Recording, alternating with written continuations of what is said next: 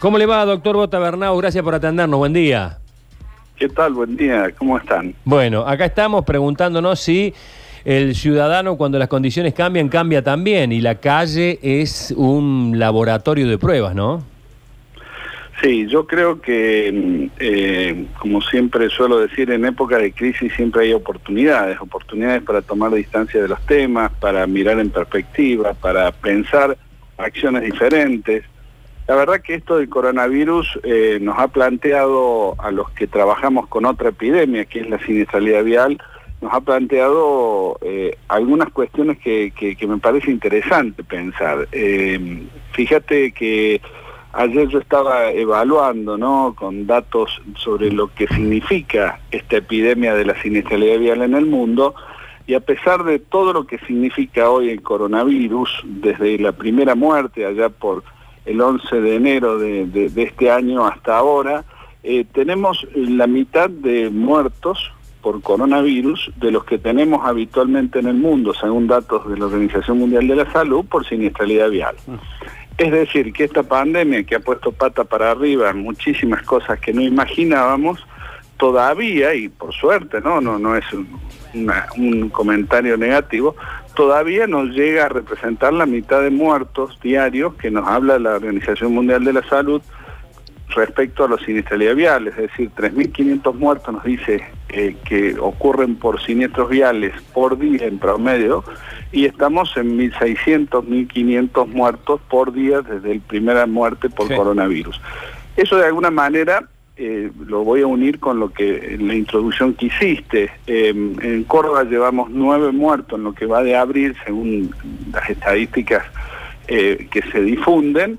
Eh, y uno se plantea si nueve muertos es poco o es mucho. Probablemente es poco respecto a los 20 a 30 muertos que tenemos en promedio en Córdoba en los últimos años, pero eso respecto a la cantidad de vehículos que circulan, la verdad que es una barbaridad y que en cierta manera los datos están reflejando lo que vos has visto. La gente cree que como estamos con otro problema, la seguridad vial no, no es un problema que hay que enfrentar. Incluso te daría una imagen de las pocas veces que pude salir, me encontré con un, con un chico en moto delivery que doblaba en U, en un, con un semáforo en rojo, con barbijo pero sin casco. Es decir, eh, la percepción de lo que son los riesgos eh, estamos lamentablemente, digo, en esto nos, da a los que trabajamos hace muchos años en seguridad vial un poco de envidia, que tal vez hemos incorporado algunos hábitos del coronavirus muchísimo más rápido que lo que hemos incorporado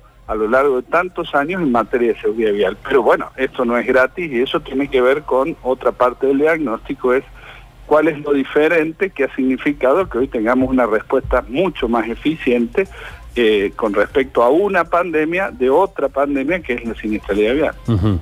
Que estos datos, doctor, son impactantes. Eh, a nivel mundial, a nivel mundial son impactantes. Y si tomamos Argentina eh, y si tomamos un mes más o menos que llevamos de cuarentena, en Argentina habrían muerto por accidentes de tránsito, si no saco mal el cálculo, unas 600 personas en un mes. más o menos entre 450 y 600 personas por siniestros viales. Eh, y claramente eh, eso eh, es un dato que nosotros no hemos, el goteo en vidas humanas que trae la siniestralidad vial es un goteo que no ha sido visibilizado, pero bueno, en, esto también uno siempre tiene miedo de, terminar hablando de, números solamente Claro, de números, pero además desde una perspectiva egoísta. Yo trabajo con siniestros viales y hablo de la muerte por siniestros viales que parecerían que son las más importantes. No es ese el objetivo, sino realmente lo que me he preguntado es eh, qué podemos aprender del coronavirus, porque si algo no se puede admitir es que semejante problema que nos, ha, que nos ha puesto pata para arriba, que se han tomado decisiones que son que nunca imaginamos. Este, yo pensaba en estos días eh, ¿quién iba a imaginar que el Estado Nacional iba a pagar los sueldos de una empresa privada o una parte de los sueldos? ¿Quién iba a imaginar este, todo este tipo de cosas que íbamos a paralizar todas las actividades? Eh, eh, realmente para llegar a este punto donde en cierta manera estamos conformes con haber tomado estas decisiones, la, la, única respuesta es que hubo medidas mucho más inteligentes, mucho más comprometidas, que tal vez son, y eso es lo que estoy planteando, son lo que tengamos que aprender para aplicar en la medida de lo posible y con la mayor urgencia, atento a las magnitudes de lo que está en juego, con la siniestralidad vial. Tenemos que cambiar eh, toda una dinámica que no ha dado ningún resultado y que seguimos repitiendo las mismas dinámicas sin buscar este, las dinámicas que son realmente efectivas. Porque si algo tiene el coronavirus y la seguridad vial en común, es que ambas necesitan una fuerte actividad de prevención, es decir, anticipar las situaciones para que no se produzcan. Entonces la, la pregunta es, si no aprovechamos todo este esfuerzo y nos, eh, eh, nos quedamos solo con enfrentar el coronavirus y cuando levantemos volvamos a tener las terapias intensivas, ya no con enfermos coronavirus que fuimos exitosos, sino llenas de víctimas del tránsito, la verdad que no habremos aprovechado la oportunidad para aprender. ¿no? Claro, doctor, lo que pasa es que la percepción es que podemos morir hoy de coronavirus y no en un accidente de tránsito. Eso ha sido muy exitoso, digo, exitoso entre comillas, ¿no? A la hora de, de mandar el mensaje. Pero no fue pero no fue casual eso. Es decir, en esto hay que hacer análisis y, si tenemos un segundo podría explicarte algunas situaciones que yo veo. ¿no? La primera situación, ¿alguna vez viste un presidente con un PowerPoint explicando los riesgos viales? Eh, no. No, claramente que no. Claramente que no. ¿Alguna vez viste un, instructivo, una campaña de publicidad que te enseñe a elegir el casco que te va a resolver con mayor eficacia la posibilidad de, sobrevivir a un accidente?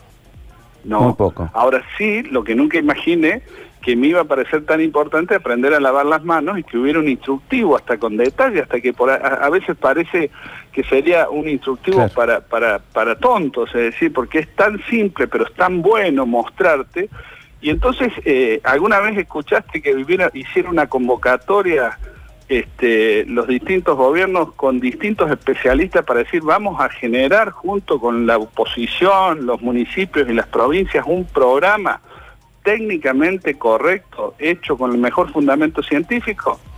No, no, no, Entonces, y ahí empezamos, alguna vez viste, nosotros hoy escuchaba el informe que el 83% de los muertos en cuarentena son motociclistas. Bueno, eh, hace años que uno propone, saquemos, desestimulemos el comprar la, eh, comprar la moto con medidas concretas. Una medida concreta es bajarle el 55%, por ejemplo, de la carga impositiva de los autos de más baja gama.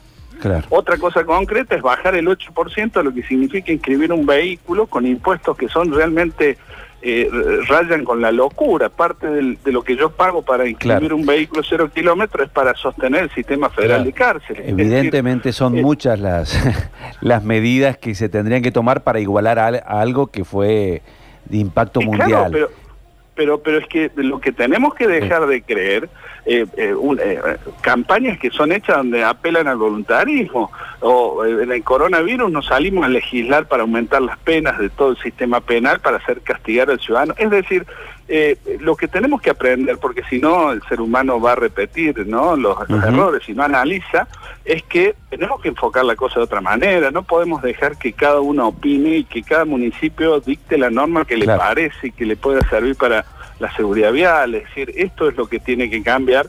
Si queremos enfrentar, a mí lo que me preocupa es esto, ¿no? Vamos a reemplazar, este, la buena noticia es que vamos a tener mejor servicio de salud, esa es otra, otra pregunta, ¿lo tendremos? Para atender los accidentados de tránsito, pero no es ese el objetivo de aprender de esta pandemia. Bien, doctor, muchísimas gracias por gracias, esos datos y por el enfoque. ¿eh?